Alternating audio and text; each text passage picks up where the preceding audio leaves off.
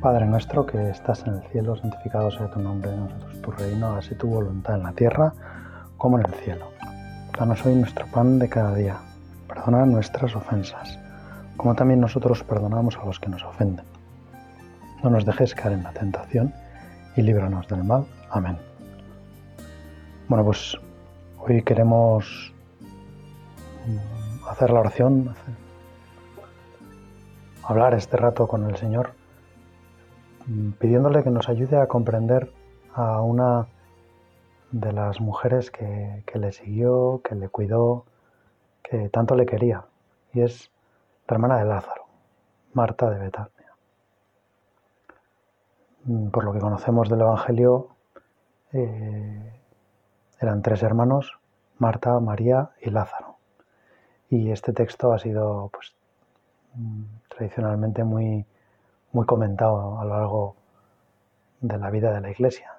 Muchísimos autores, yo diría que cualquier autor espiritual que haya escrito algunas cosas sobre el Evangelio, pues en parte se ha fijado en, este relato que nos ofrece San Lucas y por eso hay pues, pues muchas formas de afrontarlo desde el punto de vista pues eclesiológico, desde el punto de vista de la oración, desde el punto de vista mm, también de la moral. Hay muchos, muchas perspectivas. También desde el punto de vista escatológico, qué es lo que al final quedará, cuál es el servicio que permanecerá, qué es lo que de verdad importa. Nosotros vamos a, esto es un rato de meditación, no es una clase, vamos a intentar hacer más bien un acercamiento pues mm, más de la vida corriente y bueno, quizá poniéndole un poco de imaginación, porque ciertamente el Evangelio de San Lucas es pues bastante escueto en lo que dice, la escena son unos cuantos versículos del capítulo 10 y tampoco da para pues interpretar muchísimas cosas, pero, pero bueno, tomando un poco de al pie de bueno, en el fondo de cómo era Marta, o cómo, puede, cómo podemos suponer por algunas cosas que dice el Evangelio que era Marta, y también en el fondo cómo era pues, su forma de manifestar el cariño y de recibirlo, que era fundamentalmente pues, a través de sus servicios, estar pendiente de todos, pues mm, cómo las palabras que le dice Jesús en el fondo van a ser para ella una buena noticia. Siempre el Evangelio es buena noticia para, todos. Cualquier cosa que diga el Evangelio es una buena noticia, es una buena nueva. Es el anuncio de la salvación, el anuncio de la redención, el anuncio de que Jesús está con nosotros, que nos cuida. Por eso queremos pedirle al Espíritu Santo pues, que nos ayude en este rato oración a, descubrir en este personaje pues, cosas que nos puedan servir a nosotros o para ayudar también a los demás, a las personas que pues, puedan ser parecidas a Marta. Mm, creo que hay una cosa que es clave en el Evangelio, donde el Señor se encuentra con Marta y con María. Una cosa que es clave, que es que Marta es Marta y María es María.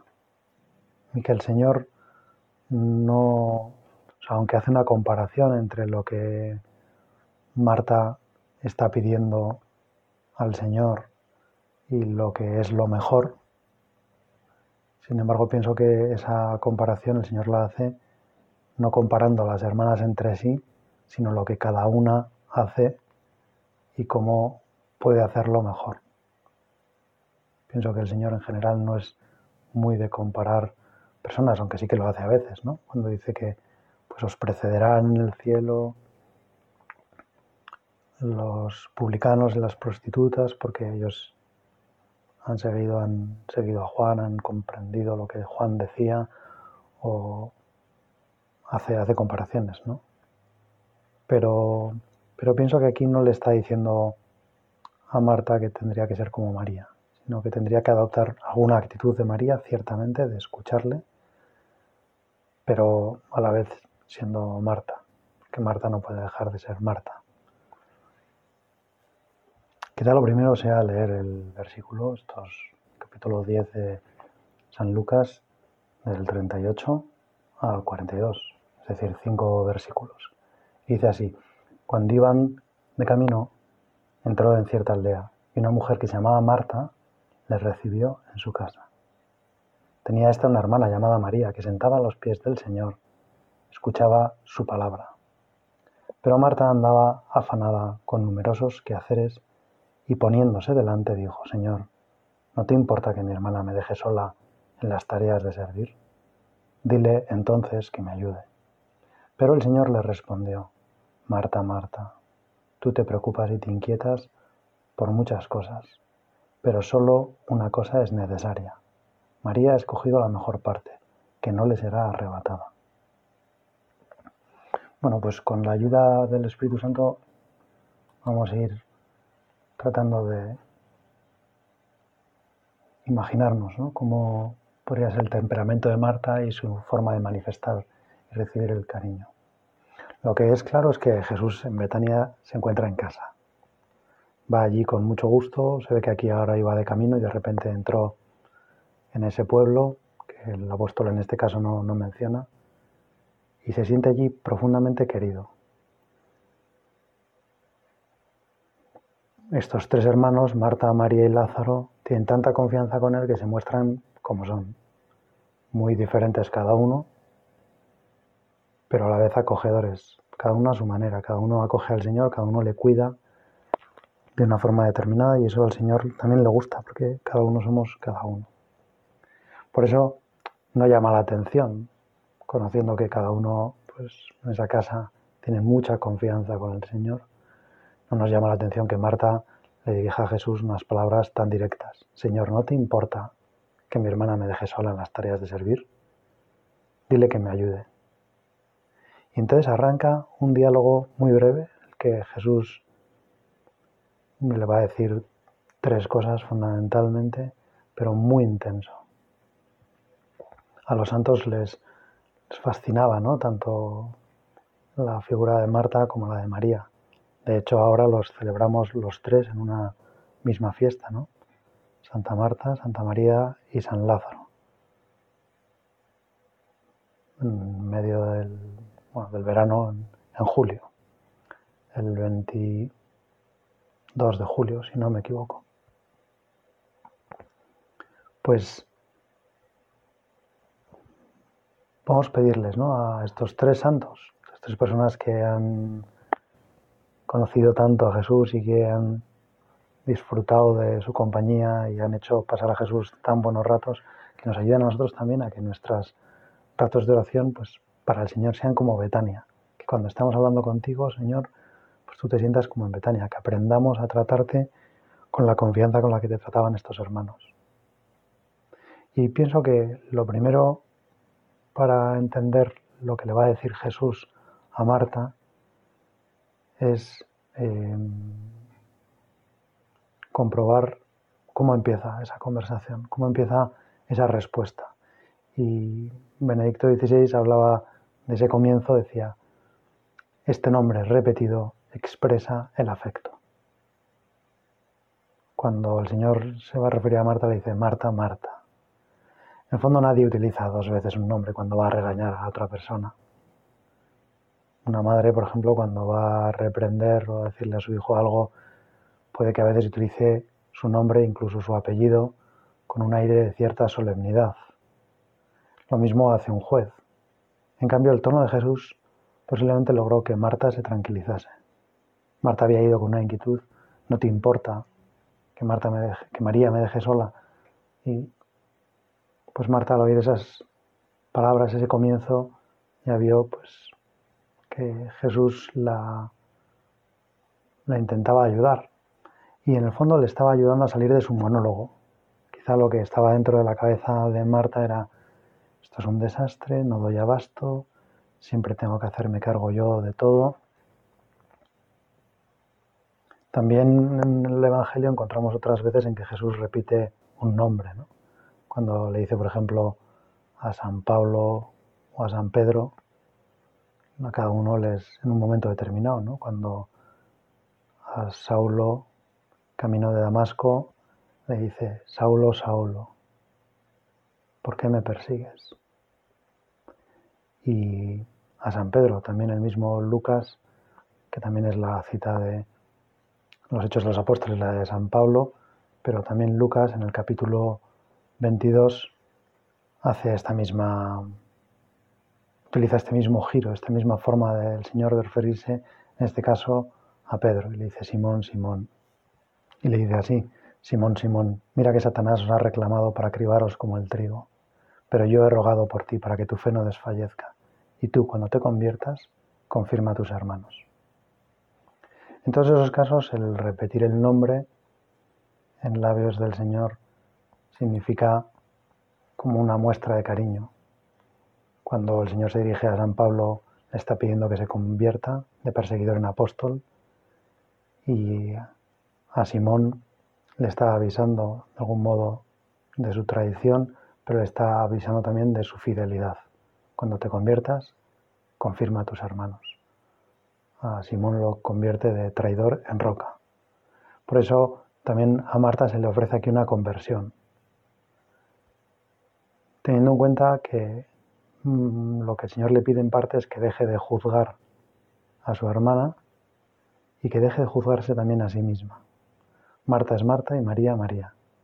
Jesús ha escogido a las dos y las llama con una llamada única y exclusiva, que va a sacar de ellas lo mejor.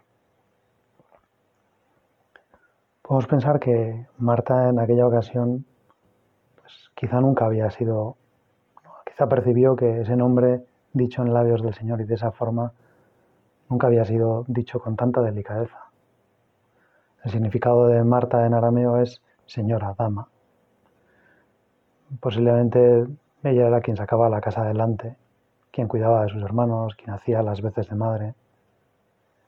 Y Jesús lo que le está pidiendo que le va a pedir en esta conversación tan breve es que deje de mirar a María con dos actitudes. Marta la estaba mirando por un lado con envidia, diciendo, María está ahí tan tranquila, escuchando, y yo estoy aquí trabajando y sacando todo adelante. Y también con preocupación, pienso, porque de algún modo Marta mm, no querría del todo estar sentada ahí. Las personas a veces que son como Marta, que les encanta servir, que, pues que sienten esa responsabilidad y que la asumen con alegría y con entrega, habitualmente les cuesta un poco, pues cuando hay muchas cosas que hacer, estar sentadas tranquilamente. Y, y en cierto sentido, a Marta, al mirar a María, le parece que María, pues quizá no está haciendo las cosas del todo bien, está dejando a su hermana con todo el peso de la casa, no está atendiendo al Señor, está ahí como un poco perdiendo el tiempo. Y a la vez, la misma Marta, al ver que no llega, ¿no? que también es muy propio de estas personas, que siempre, en el fondo, les parece que, que se podía hacer todo mucho mejor, pues Marta en el fondo también tiene un poco de duda sobre si está, haciéndole, si está atendiendo a Jesús suficientemente bien. Marta va a escuchar de Jesús todo lo que vale su vida y también todo lo que vale la vida de su hermana. Dios les ha regalado talentos muy diversos a cada una. Y por eso mm, Marta tiene que aprender a no compararse, a no a entender que la relación con Jesús es única y personal, que Jesús nos busca a cada uno, nos da unos talentos a cada uno y que cada uno tenemos que disfrutar de esos talentos y escoger la mejor parte. Gracias a Dios que María tenga la mejor parte no significa que Marta tenga una mala. Que María tenga la mejor parte no significa que nadie más la pueda conseguir. A Marta Jesús le está sugiriendo que también ella coja la mejor parte, que, también ella se descubra cuál es la mejor parte. Y para eso Jesús le va a dar como tres mensajes.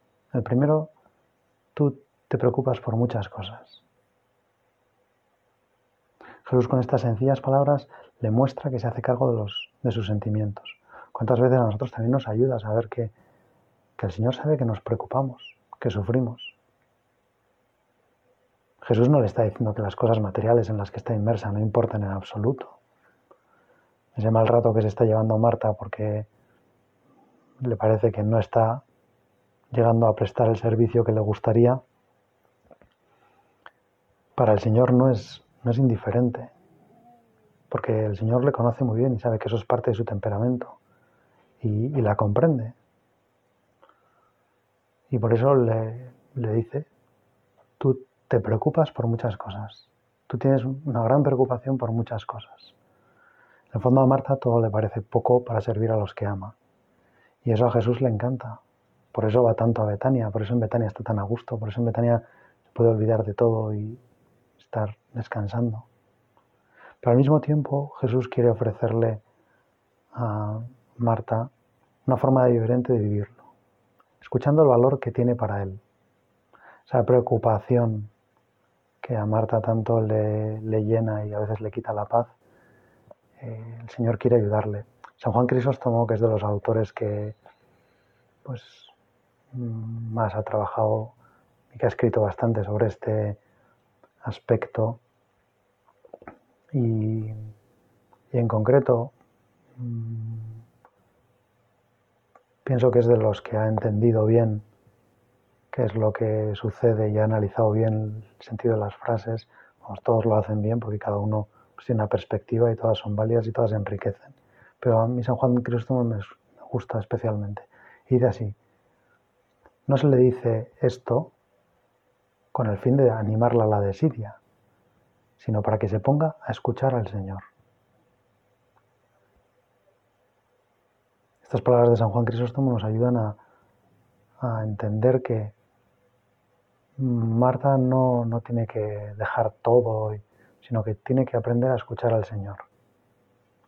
Lo que Jesús desea mostrar a Marta es que Él conoce su angustia, que no le pide que abandone ese estado, no le dice no te preocupes, porque sabe que en cierto sentido eso es de algún modo es prácticamente imposible para ella, sino que quiere darle una respuesta que le ayude a entender cuál es el sentido de su trabajo, cuál es la profundidad de lo que alcanza con su trabajo, hasta qué punto hay algo de lo que ella quizá no es consciente que va a ayudarle a realizar su trabajo sin esa preocupación. Es de suponer que Marta teniendo tanta confianza con el Señor y hablándole con esas palabras, no tuvo dificultades en aceptar y reconocer lo que Jesús le decía. Agradece sus palabras francas, se da cuenta de que el Señor se da, le conoce, que a Marta los rodeos no le gustan. Las personas como Marta saben ver en una corrección una oportunidad. Es verdad que a veces, tantas cosas que quieren hacer y tanto que quieren servir y tanto que quieren ayudar, se agobian innecesariamente y posiblemente con más frecuencia que el resto. Pero en la gran mayoría de las ocasiones eso les ayuda a planificar y prever soluciones. Jesús le ayuda a Marta a amar esos talentos, porque son muy útiles para los demás, en concreto ahora para María. Con sus palabras Jesús trata de acompañarla en esa situación y a continuación le ofrece una relectura de su preocupación. Y aquí viene la segunda frase. Una sola cosa es necesaria. Aquí Jesús le sitúa ante una verdad sorprendente. Le manifiesta que hay una cosa de las que le preocupan, que es la única necesaria. Incluso se podría decir que Jesús también está ocupado al 100% en ella. No hace como Marta, que se preocupa sino que Él se ocupa, porque lleva en realidad comprometido con esa tarea toda la eternidad y lo estará por siempre. Y se trata del amor por sus criaturas y su salvación. En este caso, la de María, que es lo que parte se podría decir que a Marta le preocupa. A Marta le preocupa que María no le ayude, pero quizá no tanto, al menos eso me imagino yo, no tanto quizá por el por la necesidad de más ayuda, porque Marta siempre en realidad todo le va a parecer poco y siempre le parecerá que hay pocos brazos y que hace falta más gente para realizar ese servicio adecuadamente.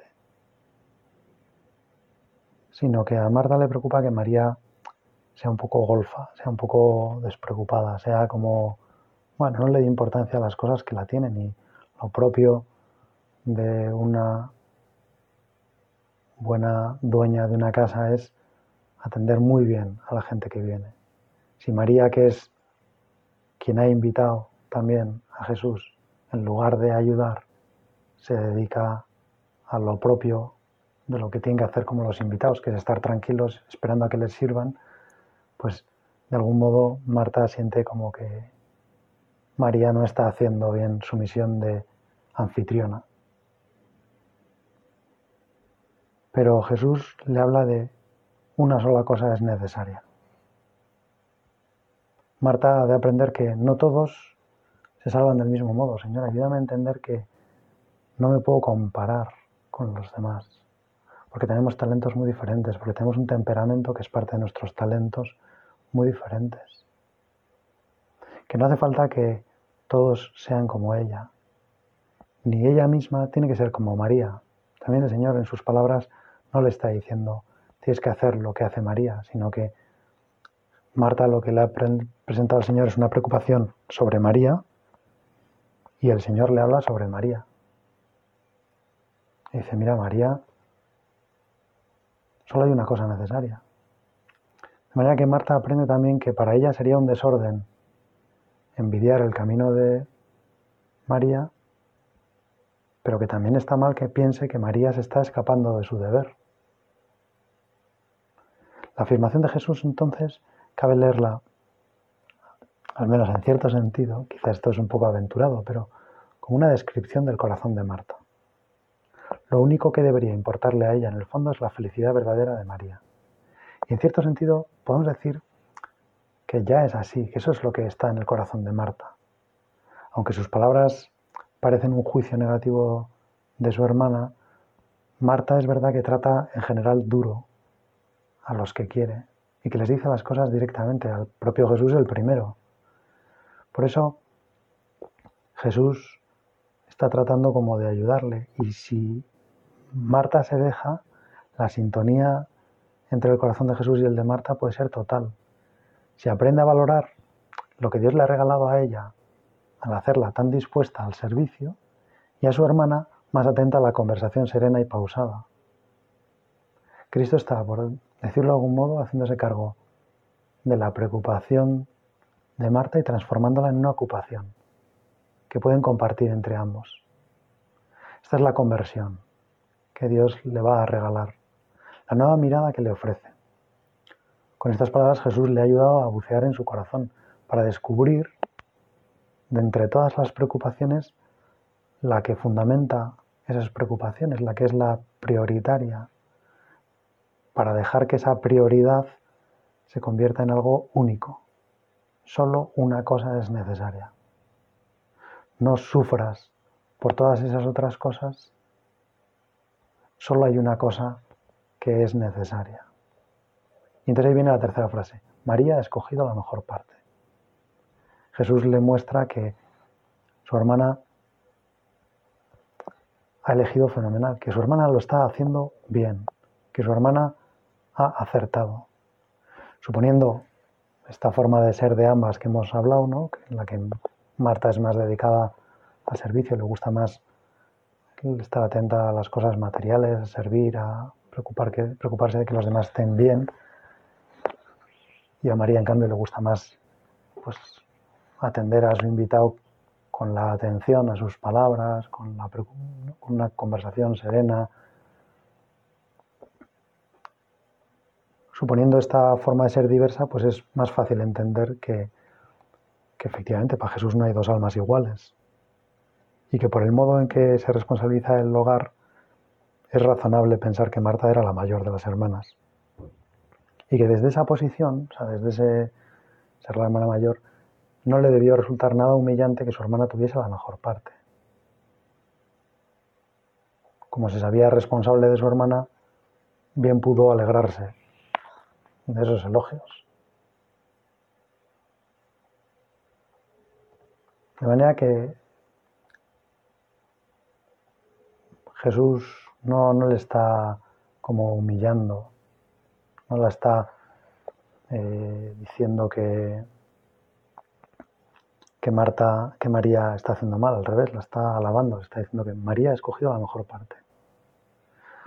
Pero al mismo tiempo Marta, de algún modo, necesita saber que ella misma es útil. Y eso es lo que Jesús le confirma.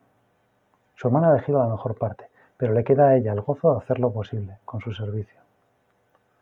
Es este un sentimiento que, muchas madres y padres y en general los que tienen personas a, cargo, a su cargo pues experimentan. A la vez tampoco sorprende, ¿no? No es raro que Jesús no, no hable nada de, o sea, no le diga ninguna cosa bonita a Marta. Todo lo bonito que sale en esta escena se lo está diciendo a María. A Marta le ha dicho, te preocupas por muchas cosas, pero solo una es necesaria. María ha escogido la mejor parte.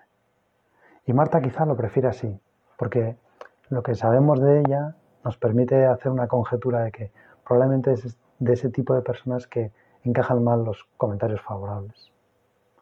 Las personas con ese temperamento, de hechos más que de palabras, se sienten incómodas habitualmente ante el halago. Y por eso podemos preguntarnos, ¿quién de las dos está acertando?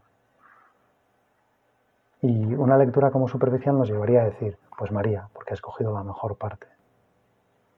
San Lucas, un poco más adelante en el Evangelio, recoge una pregunta que se hace el mismo Señor ante una situación parecida. ¿Quién es mayor? ¿El que está a la mesa o el que sirve? Y la respuesta que da ahí el Señor no es simple, no, no es uno u otro, sino que es como paradójica. Esas cosas que le gustan al Señor de poner como comparar dos extremos. dice, no es el que está a la mesa, sin embargo, yo estoy en medio de vosotros como quien sirve. El Señor también en ese sentido hace suya la parte de Marta. Por lo tanto, acertar es identificarse con lo que Dios quiere para cada uno. Y ciertamente en sí mismo considerado, teniendo en cuenta en términos absolutos, lógicamente, abrir el corazón a la palabra de Dios, como está haciendo María, es más necesario que todo lo que hacemos nosotros. Y esto es lo que el Señor quiere enseñar a Marta. No le pide, sin embargo, que deje de servir. Sin ese servicio no sería posible tampoco la parte que ha escogido María, pero tampoco le está diciendo a Marta que ella nunca tenga que hacer lo que hace María. Porque para convertir toda su vida, en cierto sentido, en contemplación, necesita escuchar a Jesús. Y necesita escuchar de Jesús lo único importante. Para ella, lo más importante era que María se estaba salvando. Una traducción de este Evangelio pone dos puntos. Cuando dice solo una cosa es importante, solo una cosa es necesaria, dos puntos. María ha escogido la mejor parte. Bueno, pues de algún modo podemos pensar ¿no? que el Señor no, le está reprendiendo a Marta, sino que le está enseñando cómo trabajar y disfrutar a la vez de, de su trabajo. En cierto sentido se podría decir que para estos tres hermanos, Betania y su casa, cuando Jesús llegaba, se convertía en el paraíso. El paraíso era estar con Jesucristo, estar con Dios Padre, con Dios Espíritu Santo y ellos lo pasaban también. Y quizá para Marta también esa conversación fue como parte del cielo. A veces a las personas que son como Marta, cuando les explican el cielo en términos de quietud o de descanso y contemplación meramente pasiva, pues piensan que a lo mejor se aburrirán, aunque saben que eso es imposible en el cielo.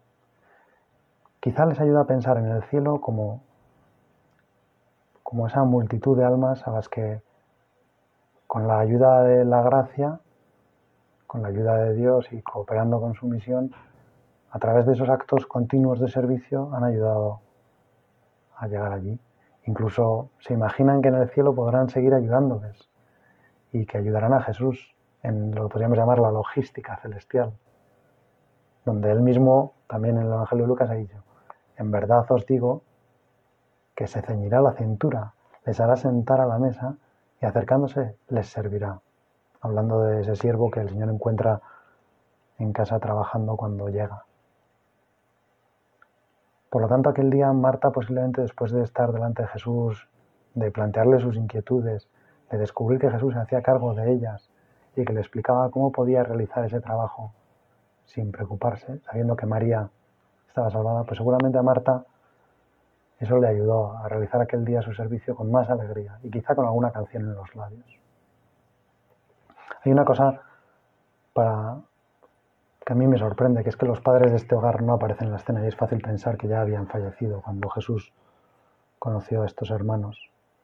Lógicamente Marta echaría de menos a su madre y posiblemente cuando conoció a la madre de Jesús encontró en ella la comprensión y el afecto perfecto para sus preocupaciones, así como una mano amiga que le ayudó a recordar con frecuencia lo único necesario. La Virgen, ella misma en una situación parecida, en Caná, también había manifestado a su hijo una preocupación. No tienen vino. Jesús al principio se resistió, diciendo, ¿qué nos importa a ti y a mí? Esos verbos son parecidos, ¿no? No te importa que mi hermana me deje. ¿Qué nos importa a ti y a mí? Sin embargo, al final accedió a solucionar esa preocupación de su madre. Y aquel milagro sirvió a los novios para ser felices, a los apóstoles para creer en Jesús y a Dios para adelantar su hora, cosa que seguramente deseaba. También cuando, siendo niño, José y María encontraron a Jesús después de tres días angustiosos, también a ellos se dirigió con palabras que recuerdan a las que le dijo a Marta, era necesario que yo estuviera en las cosas de mi Padre. Puede que María y Marta en algún momento compartieran este episodio y que ambas se consolaran con lo que habían aprendido. Dice el Papa Francisco, pidamos a la Virgen María, Madre de la Escucha y del Servicio, que nos enseñe a meditar en nuestro corazón la palabra de su Hijo, a rezar con fidelidad para estar cada vez más atentos, concretamente, a las necesidades de los hermanos. Dios te salve María, llena eres de gracia, el Señor es contigo, bendita tú eres entre todas las mujeres, y bendito es el fruto de tu vientre Jesús. Santa María, Madre de Dios, ruega por nosotros pecadores, ahora y en la hora de nuestra muerte. Amén.